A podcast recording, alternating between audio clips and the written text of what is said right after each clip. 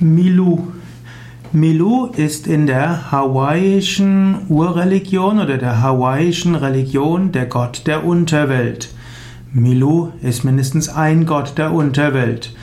Milu kann auch sich beziehen auf äh, den hm, auf ein Dorf in Iran, heißt auch Milu.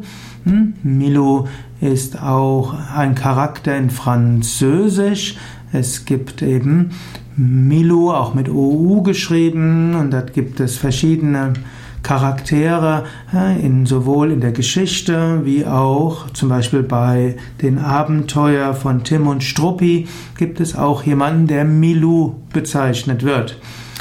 Gut, Milu in der Mythologie ist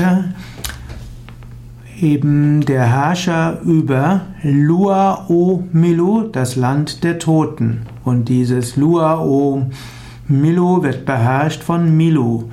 Man kann eben sagen, dass Milu Ähnlichkeiten hat mit dem griechischen Gott der Unterwelt, wie auch mit dem Yama, dem Totengott der Inder.